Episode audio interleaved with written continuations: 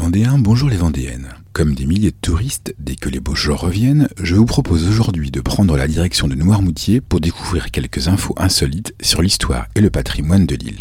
Commençons par lever le voile sur l'origine de l'un des symboles de Noirmoutier, les mimosas. Au milieu du 19e siècle, une famille de riches propriétaires de l'île, les Jacobsen, décide de transformer ces terrains du bois de la chaise en lotissement pour villégiature de vacances.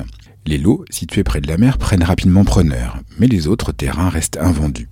On décide alors de donner de la valeur à ces terrains en y plantant un arbre australien, rare en France, dont les couleurs rompent la monotonie des chênes et des pins, le mimosa. Depuis, l'arbre, sensible au gelé, s'épanouit grâce au microclimat de Noirmoutier, surnommé l'île aux mimosas. Ce ne sont pas les mimosas mais les chrysanthèmes qui auraient pu décorer le site dont je vais parler maintenant, le cimetière de bateaux. À l'entrée du canal, cet étrange cimetière offre un spectacle étonnant. Plusieurs dizaines de coques en bois, dans un état plus ou moins avancé de décomposition, gisent dans la vase. Certaines sont là depuis plus d'un siècle, comme celle du White Spirit, un steamboat anglais du 19e siècle. Un lieu unique en Vendée et très rare en France. Saviez-vous que ce cimetière aurait pu accueillir le Nautilus, en tout cas le bâtiment qui l'a peut-être inspiré? C'est en effet à Noirmoutier, et précisément au Vieilles, le 12 août 1832, l'ingénieur Brutus Villeroy teste le premier sous-marin moderne lors d'une plongée de 20 minutes à 15 pieds de profondeur. Son bateau poisson ressemble à un dauphin en tôle de 3,20 m sur 1,10 m, équipé de hublots. Brutus Villeroy était également professeur de mathématiques au lycée Saint-Donatien à Nantes. Parmi ses élèves, un certain Jules Verne.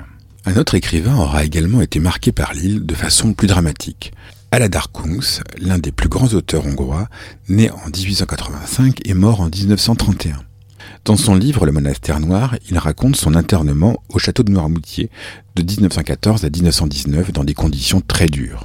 Pendant la Première Guerre mondiale, des dizaines de ressortissants de pays ennemis, Allemagne, Autriche-Hongrie, sont en effet enfermés dans les îles vendéennes.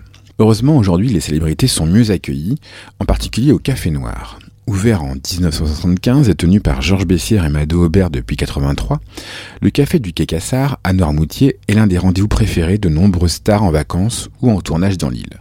Paul Newman, Jean-Pierre Chevènement, Jean-Louis Debré, Laurent Boyer, Daniel Lechter, Charlotte Gainsbourg et bien sûr Mathieu Chédid et la regrettée Agnès Varda. C'est tout pour aujourd'hui.